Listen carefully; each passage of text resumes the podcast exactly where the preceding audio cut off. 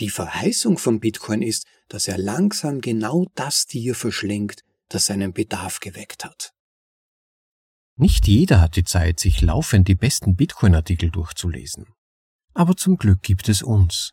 Wir lesen sie dir vor. Übersetzt in die deutsche Sprache, zum bequemen Anhören, unterwegs oder daheim. Das ist ein bitcoinaudible.de Anhörartikel.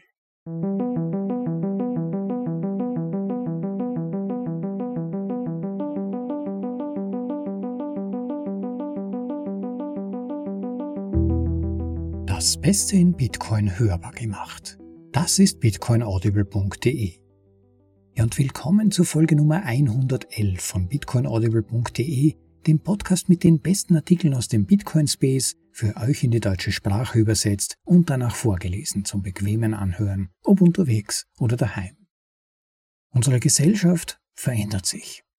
Besonders im Zuge der letzten paar Jahre haben wohl so viele Menschen wie nur selten zuvor das Vertrauen in ihre sogenannten Volksvertreter verloren, in die staatlichen Institutionen und darin, dass diese Institutionen in ihrem Interesse agieren würden.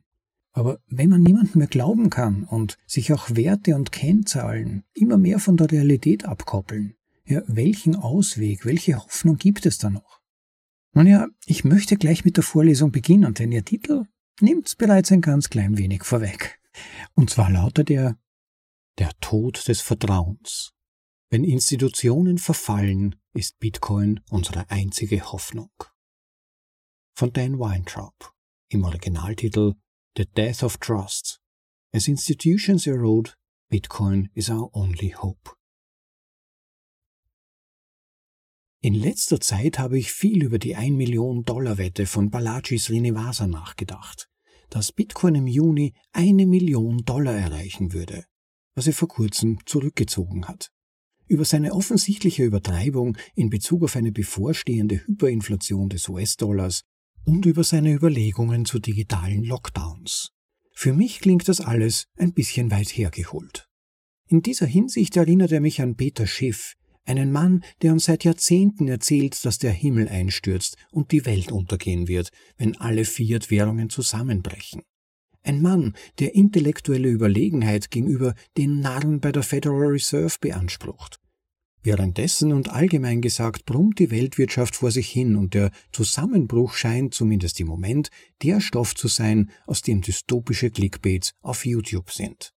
Ich für meinen Teil versuche Verschwörungsdenken zu vermeiden, weil es mir neurologisch schonender erscheint. Einfacher ausgedrückt, diejenigen, die mit Verschwörungstheorien hausieren gehen, tun dies, weil sie sich und ihre Anhänger daran aufgeilen. Weltuntergangspornos, wenn du so willst. Zum Beispiel riecht für mich der Glaube, dass die US-Regierung die Covid-19-Sperren als Testlauf für weitere Repressionen benutzt hat, nach Paranoia und der verzweifelten Suche nach einer Art Dopamin produzierenden Bedeutung für einen ziemlich trostlosen Moment in der Zeit. Es war wirklich eine verrückte Zeit, aber auch gutes Futter für die Produktion von Adrenalin-induzierenden Katastrophenpornos. Ja, ich bin skeptisch gegenüber Prognosen über den bevorstehenden Untergang. Aber das heißt nicht, dass sich hinter solchen Überlegungen nicht eine weitaus beunruhigendere Dynamik verbirgt. Eine Dynamik, die, angetrieben durch das exponentielle Zeitalter, in dem sie existiert, schnell an Fahrt gewinnt. Und diese Dynamik wird weitaus zerstörerischer, weitaus katastrophaler sein, als es der vermeintliche Zusammenbruch des Fiat-Geldes oder die bevorstehende globale Bankenkrise je sein könnten. Wir treten in ein Zeitalter ein, in dem jegliches Vertrauen stirbt. Und mit dem Ende des Vertrauens kommt das Ende von allem. Sicher, ich mag denken, dass Srinivasan und all die anderen Pessimisten, die das Ende der Welt heraufbeschwören, in gewisser Weise und bis zu einem gewissen Grad die Bodenhaftung verloren haben, aber es gibt etwas sehr Aufschlussreiches, nicht nur in der Kraft ihrer Überlegungen, sondern in der Realität, die sie enthüllen, in der Aufmerksamkeit und Aufregung, die sie anziehen. Weißt du, niemand traut mir irgendetwas oder irgendjemandem. Und das erschreckt mich zutiefst der Tod des Vertrauens.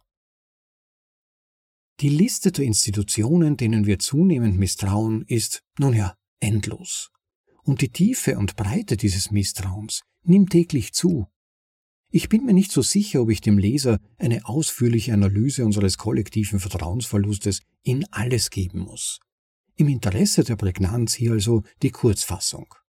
Verfolge die Zahlen und du wirst sehen, dass das Vertrauen in die Regierung einen historischen Tiefstand erreicht hat und weiter sinkt. Ob es nun daran liegt, dass unsere Politiker tatsächlich unehrlich, selbstsüchtig, gierig, machthungrig und lobbyistisch veranlagt sind, oder ob es daran liegt, dass sie in den Medien so dargestellt werden, Regierungsbeamten und Institutionen wird rundum und zutiefst misstraut. Weiter. Eine immer kleiner werdende Minderheit hat Vertrauen in die Strafverfolgungsbehörden. Vielleicht weil diese Minderheit entweder Verwandte hat, die bei der Polizei arbeiten, oder weil ihre eigene Macht durch die Machenschaften des Polizei- und Rechtssystems gestärkt wird. Im Großen und Ganzen scheinen die Amerikaner Polizeibeamte als ehemalige Außenseiter aus der Highschool zu betrachten, die auf magische Weise eine süße Rachemöglichkeit entdeckt haben, über die sie den Rest von uns schikanieren können. Hinzu kommt die weit verbreitete Korruption, die jeden Winkel der Strafverfolgung und unseres Justizsystems durchdringt. Der oberste Gerichtshof. Und es ist kein Wunder, dass Fuck the Police ein beliebter kultureller Refrain ist. Interessanterweise vertrauen immer weniger Menschen den sogenannten Mainstream-Medien. So wenige, dass es eigentlich gar keine Mainstream-Medien mehr gibt. So gut wie alle Medien sind zu einem Ausdruck ideologischer Verhetzung geworden, zu einem theatralischen Tanz, der darauf abzielt, einen größeren Marktanteil der neurologisch Benachteiligten zu erobern, eine zynische Bestie, die geboren und genährt wird, um die Kassen der Männer und Frauen zu füllen, die diese galaktischen Quellen der Fehlinformation anführen. Nur wenige trauen unseren öffentlichen Schulsysteme noch.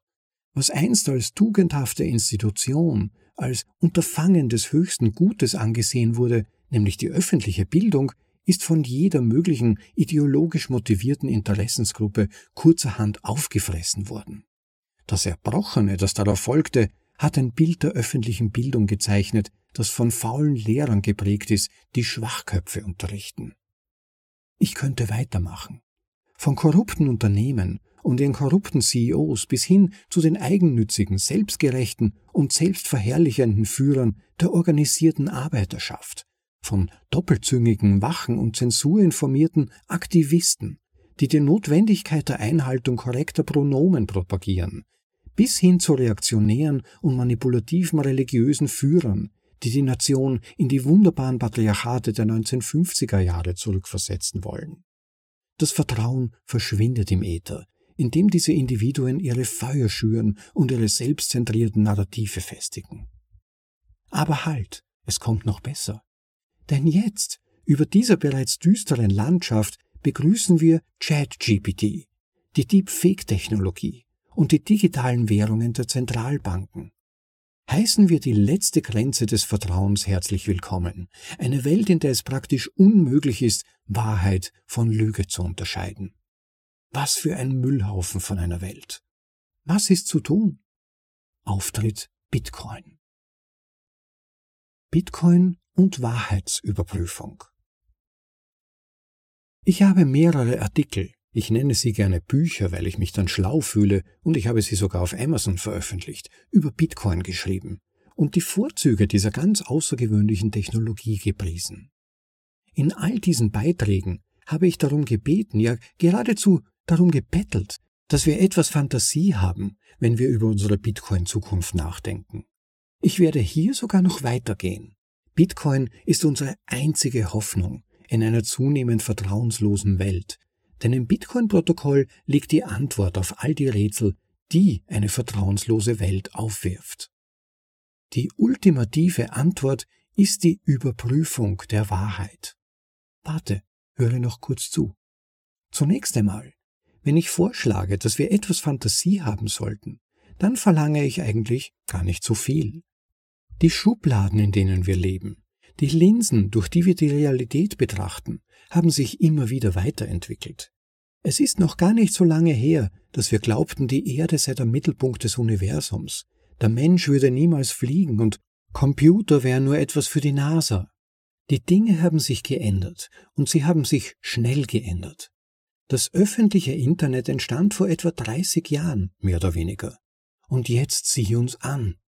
Es ist fast schwer, sich vorzustellen, was die nächsten zehn Jahre bringen werden.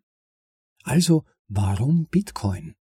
Warum ist diese relativ einfache Technologie, genial und elegant, komplex und nuanciert, aber dennoch einfach, die Antwort auf den drohenden Untergang, der uns allen bevorsteht, wenn wir nicht in der Lage sind, unseren nationalen und internationalen Vertrauensmotor zu aktivieren und neu zu starten? Das ist ganz einfach, weil Bitcoin die Wahrheit ist. Auf der grundlegendsten Ebene verifiziert das Bitcoin-Protokoll und die Zehntausenden von Nodes, die die Software ausführen, jede einzelne Transaktion, die auf der Chain stattfindet. Keiner hat die Kontrolle. Das Wort von niemandem muss als Tatsache angesehen werden. Die Wahrheit ist auf der Blockchain selbst manifestiert und überprüfbar. Unzählige, völlig objektive Nodes, Knotenpunkte, machen eine Fälschung der Aufzeichnungen unmöglich. Bitcoin ist somit eine unantastbare, unveränderliche, unumstößliche Wahrheit. Habe etwas Fantasie.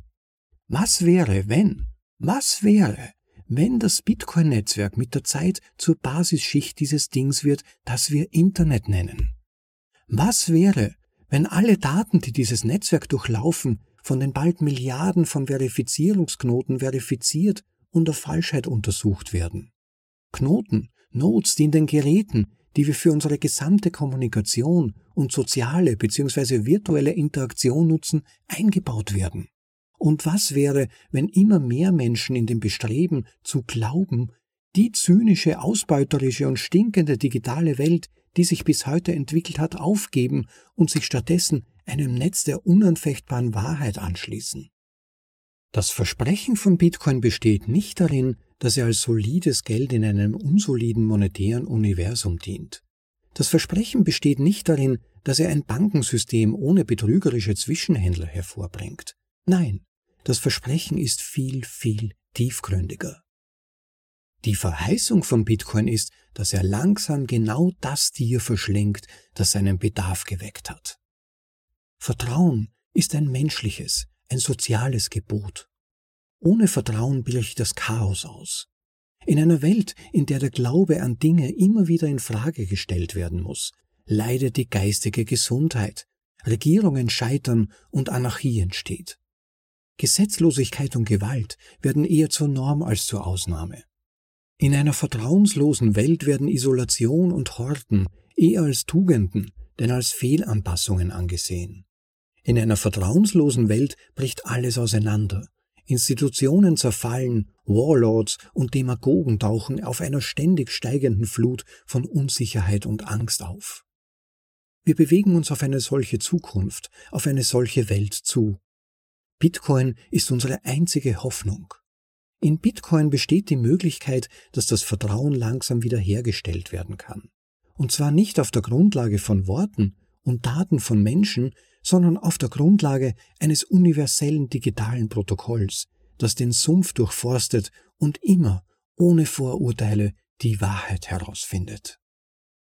Wir müssen die Vorstellungskraft haben, an diese Möglichkeit zu glauben. Das ist es, was Bitcoin zu einem Leuchtfeuer der Hoffnung macht, zu einem Lichtstrahl, der den Dunst der schleichenden Kapitulation durchdringt. Ich hodel Bitcoin. Deshalb.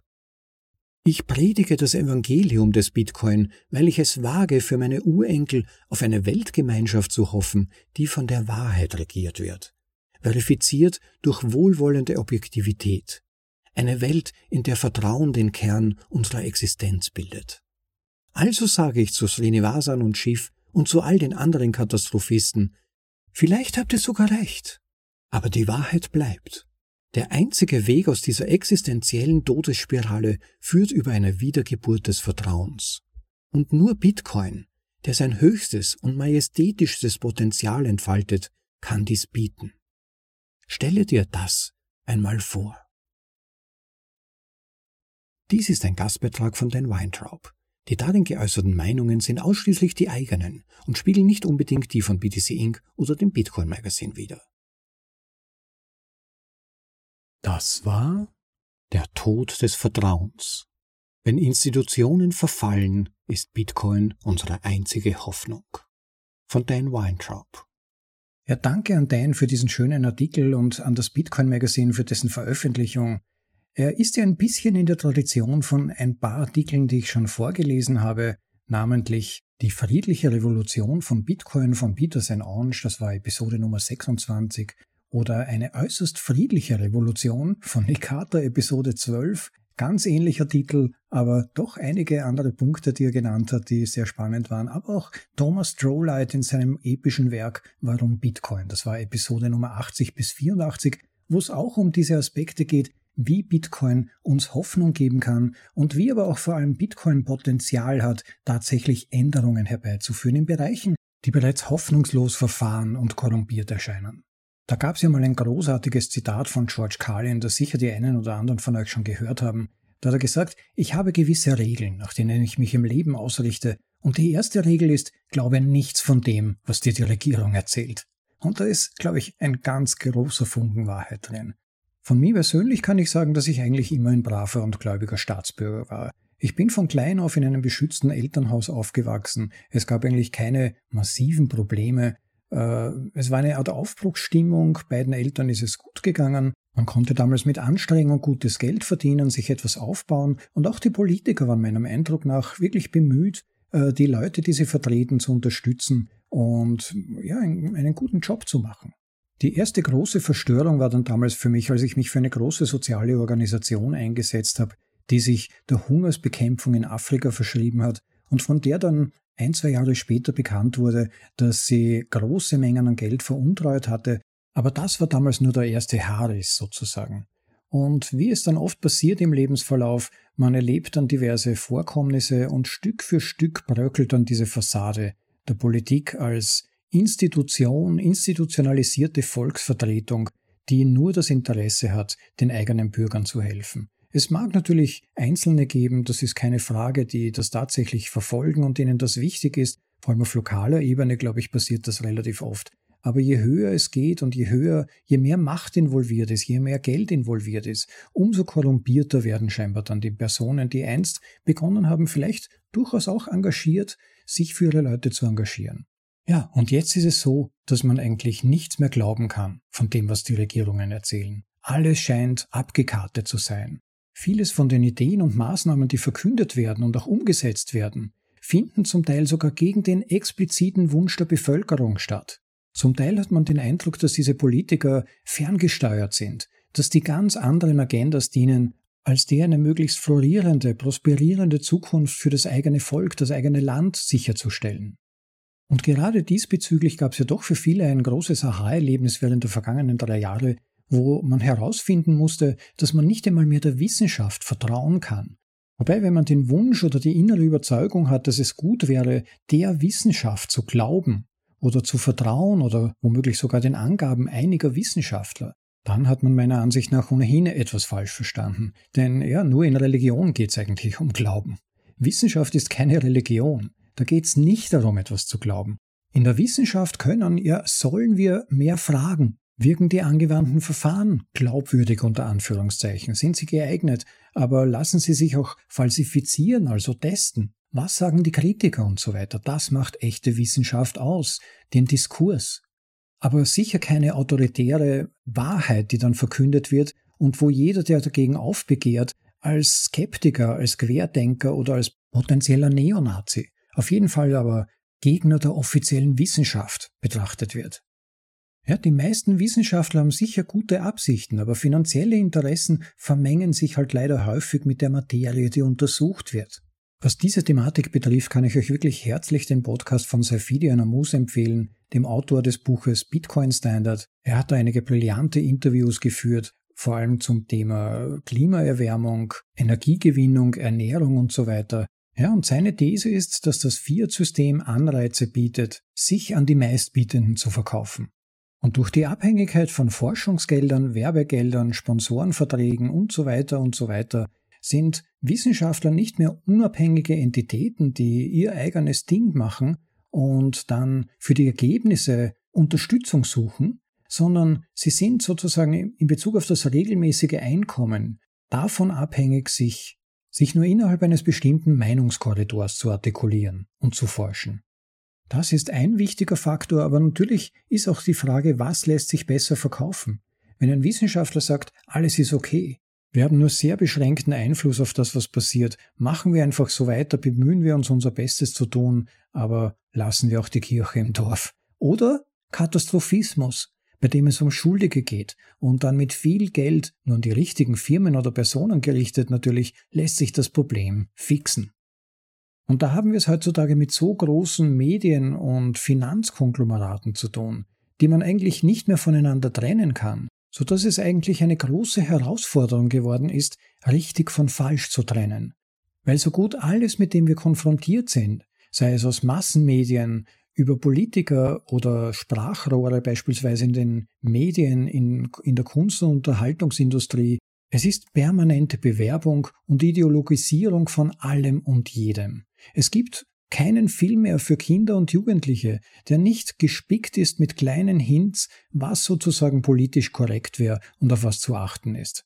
Sogar im neuesten Transformer-Movie geht's um die korrekten Pronomen. Man glaubt es nicht. Manchmal ist mein Eindruck, dass das Internet früher eine Informationsquelle war. Heute ist es eine Flut von Information und Desinformation und der eigentliche Challenge, und das kann mitunter Stunden, Tage, Wochen dauern, ist herauszufiltern, herauszudröseln, die kleinen Peanuts, die Stecknadeln im Heuhaufen zu suchen, die tatsächlich wahr sind, die der Realität entsprechen, die nicht vermanscht sind mit irgendwelchen ideologischen Inhalten. Und leider ist es auch so, dass der Journalismus, die Medien diese Rolle nicht mehr wahrnehmen. Früher konnte man eine Zeitung lesen und konnte das Gefühl haben, man wird zumindest 50 Prozent in Bezug auf die Inhalte informiert. Heute ist das nicht mehr so. Heute ist in meiner früher liebsten Tageszeitung ja 80 Prozent der Artikel enthalten Propaganda. Es ist wirklich kaum zu glauben. Fast jeder Artikel endet mit einem Absatz, in dem eine Belehrung erteilt wird, was man nun denken soll. Und mitunter wird das verpackt in Pseudokritik, in eine pseudokritische Sichtweise, aber es wird unterschwellig vermittelt, dass das eigentlich ein absurder Standpunkt ist und die einzig richtige Sichtweise die ist, die das Magazin sonst vertritt. ja, und nicht überraschend, mir tut es ja zum Teil für die Journalisten leid. Ich verstehe ja eigentlich gar nicht, wie man heutzutage noch in einem dieser Medienunternehmen arbeiten kann. Ich persönlich könnte mich ja nicht mal mehr in den Spiegel schauen. Aber man muss heute tatsächlich sagen, dass die sogenannten Verschwörungstheoretiker während der letzten Jahre, und da meine ich nicht einmal nur Covid, eine weitaus bessere Erfolgsstatistik bzw. weitaus höheren Wahrheitsgehalt in dem, was sie verkündet haben, als die meisten Systemjournalisten haben. Und die Situation wird sich ja nicht verbessern. So ist zum Beispiel erst heute ein Artikel erschienen, äh, das Ergebnis einer Studie von einem Harvard-Forscher, der das Verhalten der Suchmaschinenbetreiber untersucht hat und festgestellt hat, dass die Firma Google ihr Monopol als Suchmaschinenbetreiber dazu nützt, um linke Inhalte, linke politische Ideologie besonderes Gewicht in den Suchergebnissen zu verleihen und dafür konservative Meinungen eher hintanzuhalten und Kinder zu manipulieren. Und wenn man das so liest, dann ist man unweigerlich daran erinnert, was kürzlich bezüglich der Firma Twitter ans Tageslicht kam. Die tiefgehenden Überwachungsmaßnahmen des Staates, die gezielten Manipulationsversuche in Bezug auf Meinungsäußerung, die Zensur von politisch unerwünschten, ideologisch nicht passenden Meinungen und so weiter und so weiter. Und dasselbe gilt natürlich auch für Facebook und all die anderen Internetgiganten. Wobei die direkte Filterung oder die direkte Zensur ja nur eines der letzten Mittel ist. Das, was normalerweise zur Anwendung kommt, ist, dass die unerwünschten Meinungen eher unterdrückt werden dass sie in die Suchergebnisse nicht so leicht gelangen, wie vorhin erwähnt, oder dass sie zum Beispiel im Twitter-Stream gar nicht auftauchen, Shadowbans und so weiter. Man weiß ja heute, dass zum Beispiel die Firma Facebook Algorithmen einsetzt, die die nicht ins gängige Narrativ passenden Meinungen einfach unterdrücken, einfach ausfiltern, einfach hinten anstellen, so dass sie niemand mehr zu Gesicht bekommt. So läuft das heutzutage. Also die Wahrheit zu finden, ist wirklich ganz, ganz schwierig. Was man bekommt, ist ein deformiertes Etwas, das nur im entferntesten, auch nur peripher an die eigentliche Wahrheit oder das, was tatsächlich in der Realität passiert, vermittelt. Deshalb möchte ich auch an dieser Stelle jedem gratulieren von euch, der es geschafft hat, sich während der letzten Jahre von seinen alten Überzeugungen loszulösen, vielleicht auch von den Inhalten der TV-Kiste unter Leitmedien, mit weichem D geschrieben neuerdings, wie ich manchmal sehe, äh, die ständig versuchen, unsere Angst hochzuhalten und uns unsere Sicherheiten zu nehmen. Es ist echt schwierig zu schlucken und auszuhalten, zu realisieren, dass man das ganze Leben lang belogen wurde. Also wem kann man noch vertrauen? Na, ich würde meinen, dem eigenen Verstand noch am ehesten. Der steht uns am nächsten, der ist die wichtigste Basis, die Fähigkeit zu kritischem Denken und Abwägen, die Fähigkeit, Außenperspektiven einzunehmen, also sich zum Beispiel zu fragen, wer gewinnt von einer bestimmten Position. Okay, mein erster Impuls ist vielleicht Angst, Verunsicherung, aber dann mal innezuhalten, ein wenig rauszuzoomen und sich zu denken, was geht hier eigentlich ab?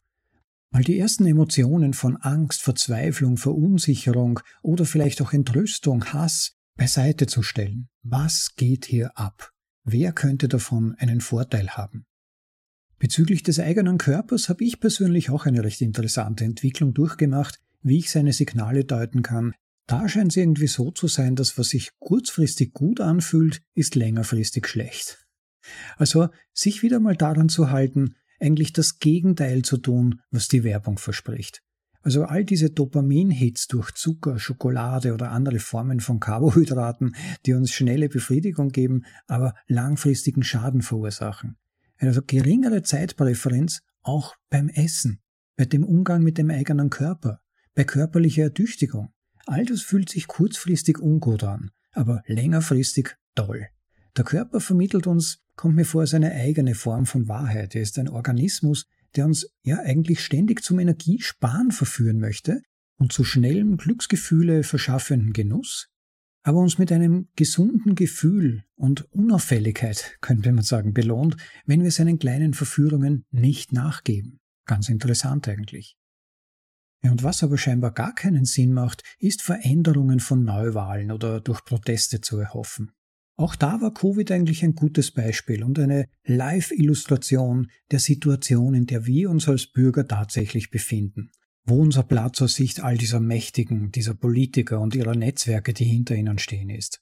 Da ist man überall im Lockdown gelandet, egal in welchem Land man gelebt hat. In einem demokratischen Land oder in einem autoritären Land. Auch Demokratie ist also ultimativ, wenn es wirklich hart auf hart geht, nur eine Vorstufe zum Totalitarismus. Denn alle Regierungen waren autoritär, egal ob autoritär tituliert oder als demokratisch bezeichnet. Von diesen Regierungen ist absolut keine Hilfe, keine Unterstützung, kein Aufstehen gegen undemokratische Vorgangsweisen oder für individuelle Rechte zu erwarten.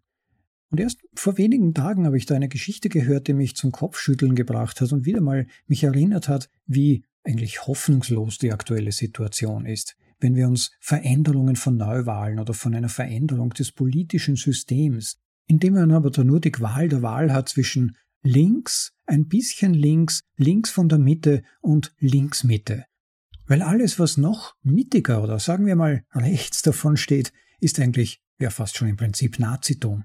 Das geht ja gar nicht. Und da sind die Gehirne der Menschen schon so weit gekocht, dass alle Parteien, die eigentlich mit früheren Maßstäben heute mittig wären, mit heutigen Standards schon als rechts gelten und daher von der Mehrheit nicht mehr wählbar sind, weil was die Mehrheit denkt, das haben wir während Covid gesehen.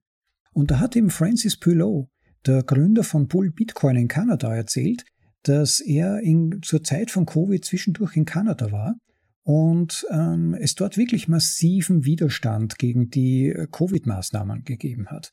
Und er hat erzählt, dass sich dort ungefähr, ich glaube, 10 oder 15 Prozent der Menschen haben so gewählt, um die Verantwortlichen abzuwählen. Es hat sogar, glaube ich, eine eigene Partei gegeben, wenn ich das richtig verstanden habe. Und der Skandal im Prinzip war, also was wirklich ja unfassbar ist, ist, dass die Regierungsparteien, die für all diese Maßnahmen verantwortlich sind, eine höhere Mehrheit eingefahren haben als vorher bei den vorigen Wahlen, während die andere Partei, die Protestpartei, nicht einmal im Parlament sitzen durfte. 10 bis 15 Prozent der Bevölkerung sind nicht repräsentiert in diesem Parlament. So ist der Zustand der heutigen unter Anführungszeichen Demokratie. Es ist wirklich enttäuschend. Die bestehenden Machtblöcke haben sich in kleinen Trippelschritten über Jahrzehnte hindurch die Parlamentssysteme und die Wahlsysteme so zu ihren Gunsten verändert, dass eigentlich neue Parteien, kleinere Parteien oder Protestparteien im Prinzip kaum eine Chance mehr haben, zu gewinnen oder auch nur im Parlament zu sitzen. Und Andererseits gibt es internationale Netzwerke und Geflechte, die zum Teil, zum größten Teil eigentlich ungewählt sind, wie beispielsweise die des World Economic Forum, aber gleichzeitig diese Parlamente weltweit besetzen, die also mitgestalten, mitbeeinflussen, aktiv die Politik mitbeeinflussen. Und da kann es dann zu so merkwürdigen Dingen kommen, dass zum Beispiel ein Präsident, der völlig unbeliebt ist, gegen den immer wieder Proteste laufen, der seine eigenen Bürger sichtlich hasst und gering schätzt, dass der dann wiedergewählt wird. Oder dass Persönlichkeiten, die eigentlich besser ins Altersheim gehören würden, plötzlich die beliebtesten Präsidenten ihrer Zeit werden, mit so hohen Prozentsätzen gewählt werden angeblich, dass, ja, dass es einem die Sprache verschlägt. Wie gibt's das? Ganz interessant. Wer in solchen Systemen auf Wahrheit oder Fairness hofft, der könnte empfindlich enttäuscht werden. Insofern liegt es an uns, uns besser zu vernetzen, Zurück zu kleineren Netzwerken und zu einem guten Fundament in unserer unmittelbaren Umwelt. Also Vorsorge zum Beispiel in Bezug auf Informationskanäle. Denn mehr Zensur wird zu erwarten sein. Wie noch immer man von den kritischen Journalisten befragt, die Einblick in die aktuellen Vorgänge haben, die sind sich eigentlich weitgehend einig. Sie rechnen mit einer massiven Zunahme der Zensur innerhalb der nächsten Jahre. Vermutlich, und das würde auch viele nicht wundern, verbunden mit einer digitalen ID, möglicherweise nach einem Trigger-Event, irgendeiner großen angeblichen Katastrophe, die es nötig macht, den Internetverkehr total zu überwachen und vor allem nur in identifiziert nutzen zu können. Also es wird sicherlich solche Vorstöße geben. Die Frage ist, ob sie damit durchkommen oder ob es dann wieder nur in Trippelschritten passiert. Aber ultimativ wird es vermutlich in diese Richtung gehen. Sie müssen zensieren. Denn Wahrheit hat eine Eigendynamik. Wahrheit lässt sich nicht verdrängen. Wahrheit lässt sich nicht negieren. Insofern hat das System natürlich ein natürliches Interesse daran, diesen Prozess möglichst hintanzuhalten, ihn nach Möglichkeit auszuhebeln, das ist das Ziel, aber zumindest ihn möglichst gering zu halten. Insofern müssen wir damit rechnen, je, je stärker die Spannung im System wird, desto größer die Probleme werden, desto größer die Finanzblase wird, Umso mehr muss natürlich das bestehende System daran interessiert sein, die Leute in Schach zu halten, Informationsaustausch möglichst gering zu halten, Flucht des Kapitals zu verhindern und so weiter. Ja, und für uns bedeutet das kleine Netzwerke bilden, lokale Netzwerke, persönliche Netzwerke, Leute, denen man vertrauen kann, Leute, die mit beiden Beinen auf der Erde stehen und ein gutes Gespür dafür haben, was vorgeht normalerweise. Nicht darauf zu vergessen, für sich selbst vorzusorgen für den Notfall, dass man dann Nahrungsmittel zur Verfügung hat, also zumindest ein bisschen vorsorgen. Und natürlich auch in Bezug auf Geld. Und hier ist die Realität, dass wir brauchbare, effiziente Tauschmittel benötigen. Und was ist ein besseres Tauschmittel als gutes, hartes Geld? Also Gold, Silber, aber auch eine Handvoll Fiat für den Notfall, aber eben auch Bitcoin. Läuft bei dir daheim schon eine eigene Not? Was würde passieren, wenn der Blitz einschlägt? Ist dann deine Wallet kaputt? Was würde passieren, wenn ein elektromagnetischer Impuls stattfindet? Also sich solche Dinge zu überlegen und so eine Art Plan B sich zurechtzulegen. Wie man auch die eigene Bitcoin-Infrastruktur nötigenfalls wieder aufsetzen, wieder aktivieren könnte. Persönlich glaube ich, dass man da im Moment von Afrika sehr viel lernen kann. Da gibt es ja einige Länder, zum Beispiel Nigeria, wo die Zentralbank schon jetzt versucht, den Leuten ihre CBDCs, also Zentralbankenwährungen, auf die Augen zu drücken gewissermaßen. Und in anderen afrikanischen Ländern gibt es einfach keine guten Internetverbindungen. Und dennoch haben die Menschen dort Möglichkeiten entwickelt, Bitcoin zu nutzen. Also sich auch mit Möglichkeiten vertraut zu machen, gegebenenfalls auch gegen staatlichen Widerstand, gegen Überwachungsmaßnahmen, gegen Versuche von Zensur, oder Neuauflagen des Paragraphen 6102, also der Konfiszierung von Gold, nur diesmal in Bezug auf Kryptowährungen, namentlich natürlich vor allem Bitcoin, vorbereitet zu sein. Und das ist etwas, das Francis dann in seinem Interview ebenfalls erwähnt hat. Er hat gesagt, dass im Prinzip man sich von Politik im Moment nicht viel erwarten kann. Die machen ihre eigenen Spielchen, man kann natürlich versuchen und soll auch versuchen, ihnen Sand ins Getriebe zu werfen, und möglichst dagegen zu protestieren, sich aufzulehnen, natürlich auch andere Leute zu informieren und zu überzeugen versuchen, was hier abläuft. Und es geht ja auch langsam voran. Viele Leute haben durch Covid tatsächlich gelernt, einen großen Lernschritt gemacht. Und die Menge der Menschen, die skeptisch oder sogar kritisch gegenüber den aktuellen Vorstellungen der Politiker vom Regieren sind, ist definitiv angewachsen. Aber das Problem ist, es sind immer noch zu wenig. Das ist das Problem. Und auch das haben wir ja während Covid gesehen. Was ist passiert? Dieselben Leute, die vorher für die Maßnahmen verantwortlich sind, sind von der Mehrheit wiedergewählt worden, tatsächlich. Und selbst wenn man skeptisch ist, ob da alles mit rechten Dingen zugegangen ist, mein persönlicher Eindruck, ich weiß nicht, wie es euch geht, ist, dass die meisten Menschen das einfach geschluckt haben und so tun wollen, als wäre nichts passiert. Seien wir doch froh, dass alles wieder normal ist, blicken wir nach vorn und vergessen wir es einfach. Ja, und bei der nächsten Wahl wählen sie dann die gleiche Partei, denn es ist ja jetzt ein neues Gesicht und man darf sich neue Hoffnung machen. Oder sie wählen als Protest eine andere der großen etablierten Parteien. Auf jeden Fall aber eine Partei aus dem akzeptierten politischen Spektrum. Denn man will ja nicht schiefe Blicke ernten. Das muss man doch verstehen. Ja, und da ist Bitcoin zumindest ein Funken Hoffnung. Wie der alte Spruch von Buckminster Fuller, der glaube ich, wenn ich mich richtig erinnere, gesagt hat, man soll sich nicht im Hass verzehren, man soll sich nicht ständig ärgern über das Bestehende, sondern man soll etwas Neues entwickeln, etwas, das geeignet ist, das Bestehende überflüssig zu machen. Und dafür kann Bitcoin das Fundament legen. Aber Bitcoin sind wir alle. Wir alle müssen unseren Teil dazu beitragen, ihn zu nutzen. Im Rahmen unserer Möglichkeiten anzubieten, Bitcoin für Käufe zu verwenden, mit Bitcoin zu bezahlen, Bitcoin als Zahlungsmittel zu empfangen. Wir müssen unsere engsten Vertrauten, unsere Freunde und Familienmitglieder aufklären über das, was schief läuft. Freundlich, in kleinen Schritten, nicht missionieren, sondern ihnen erklären, was schief läuft und wie sie sich selbst davor schützen können. Schritt für Schritt, ganz langsam. Und wie es sicher die meisten von euch auch selbst erlebt haben, Bitcoin tut dann sein eigenes. Bitcoin hat diese Macht. Es ist so etwas Magisches, diesen fixen Bezugspunkt zu haben, an dem man alles andere messen kann. TikTok, nächster Block. Ja, bei mir ist es mittlerweile schon spät, ich muss hier die Kurve bekommen. Ich hoffe, es war für euch wieder mal etwas dabei, das euch zum Nachdenken angeregt hat oder vielleicht euch neue Ideen vermittelt hat. Wenn es euch gefallen hat, wie immer bitte den Like-Button klicken und unseren Podcast zu abonnieren.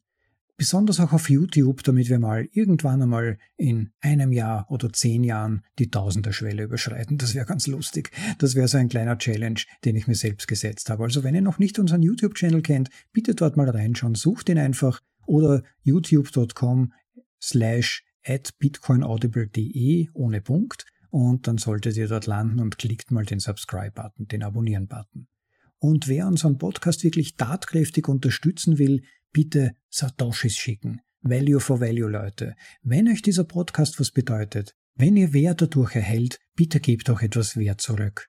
Das motiviert sich hinzusetzen und die Stunden, die es dauert, den nächsten Podcast vorzubereiten, zu investieren und letztlich auch euch dann wieder etwas zu geben, das euch weiterhilft. Und da ist das wirklich eine ganz, ganz schöne Motivation, wenn immer wieder mal Satoshis reinkommen. Manche von euch sogar auf sehr großherzige Art und Weise. Und da möchte ich auch wieder mal an den kleinen Bounty-Bewerb erinnern. Wer bis zum Ende dieses Halbjahres insgesamt die größte Menge an Satoshis an uns übermittelt, über Spenden via PayPal, äh, Lightning Wallet, was auch immer. Es gibt ja einige Möglichkeiten, die auf unserer Website bitcoinaudible.de genannt sind. Wer den höchsten Betrag insgesamt übermittelt, dafür bitte auch einen Namen oder ein Pseudonym mit in die Message packen.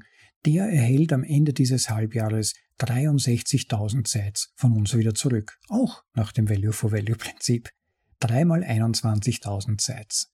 Also liebe Leute, fasst euch ein Herz, schickt Sets Unterstützt unseren Podcast bitcoinaudible.de. Wäre wirklich ganz, ganz nett.